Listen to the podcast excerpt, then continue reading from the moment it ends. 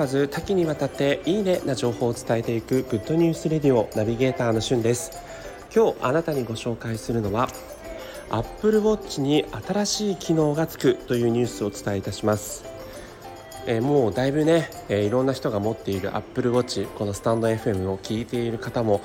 所有されている方いらっしゃると思うんですがそんな Apple Watch がですね1月21日から iOS14.4 と Apple Watch 7.3という新しい OS を発表されましてえその機能のうち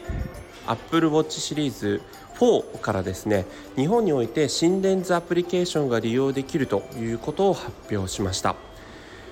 これはね、まあ、心電図アプリケーションという名のごとく Apple Watch をつけていると心電図を測れるという機能なんですけれども実際私実はこうニュース言いつつあの Apple Watch 持ってないんですよ。なのでぜひねこの心電図機能を使った方はコメントなどで感想を寄せていただきたいなと思ってるんですが、友人に話を聞いたところ、まあ、実際にその脈拍を測れるというところと、その脈拍において何か異常があった時は、えー、アプローチ側がそのアラームを出してくれるということで実際にアメリカ本国ではですねそのアップルウォッチの心電図の、え不調を実際に、え、Apple Watch が感じて、え、お医者さんにその警告が行き渡り事前にその心不全などの病気を抑えることができたというニュースもあったそうです、ま、それぐらいねこの Apple Watch が実際にこうスマートウォッチというくくりに入っていますけれどもこう通知が来るとかねそれだけで音楽を聴けるという機能だけではなく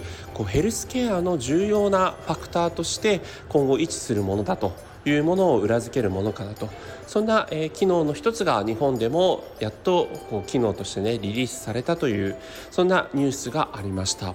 あ、実際にすでにですね、えー、血液中の酸素フォワードといいますか、えー、どれぐらいこう酸素の濃度があるかということも測れるね機能がすでにリリースされていて、まあ、これが実際にこう今、え、話題になっているコロナウイルスの、え、肺炎とかそういう息苦しさをね事前にこう、え、察知するみたいなことで論議がいろいろとあの起こっていますけれども、まあ、今後ねこの Apple Watch をはじめとするこうスマートウォッチ機能が実際にはえー、いろんなねこうヘルスケアの、えー、日端を担うといいますかその人の不調をいち早く感じ取るそんなこう機能としてこれからも、えー、いろいろと私たちのね間で役に立ってくれるのかなと思いまして今回このニュースをお伝えいたしました。それではまたお会いしましょう。Have a nice day